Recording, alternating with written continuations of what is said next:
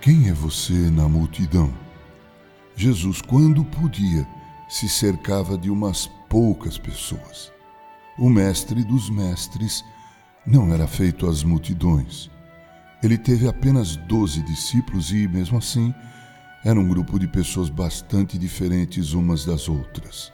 Todos nós já lemos sobre a multiplicação dos pães e dos peixes em João 6, não é verdade?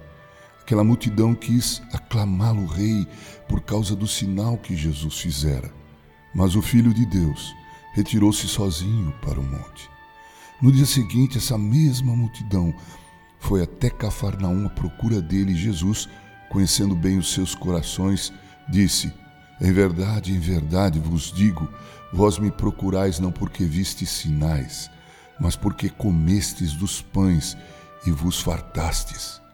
Trabalhai não pela comida que perece, mas pela que subsiste para a vida eterna, a qual o Filho do Homem vos dará, porque Deus o Pai o confirmou com o seu selo. Ao olhar para o mundo evangélico de hoje no Brasil, encontramos uma multidão que diz seguir Jesus. Afirmam-se discípulos dele, seus seguidores.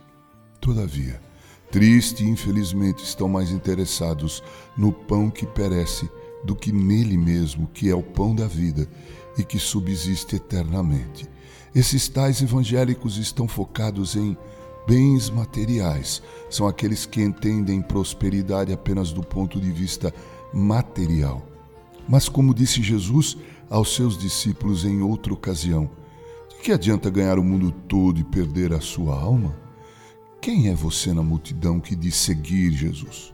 Ser parte de uma multidão é algo simples e pode nos iludir com uma falsa sensação de segurança.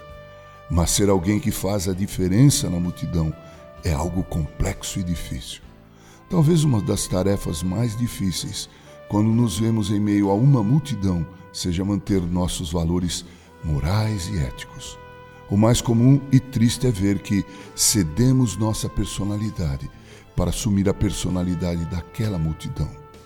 Nunca se esqueça, prezado ouvinte, de que, com grande probabilidade, muitos daquela multidão que ovacionaram Jesus em sua entrada em Jerusalém o trocaram por um criminoso e gritaram ávidos: Crucifica-o, crucifica-o.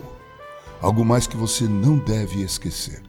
Jesus quer usar você, não o contrário. Jesus quer usar você como instrumento de sua glória. Essa glória pode ser vista no palácio, ou, como é mais comum, no barraco de chão batido, onde ele reina soberano. Com carinho, Reverendo Mauro Sérgio Aiello.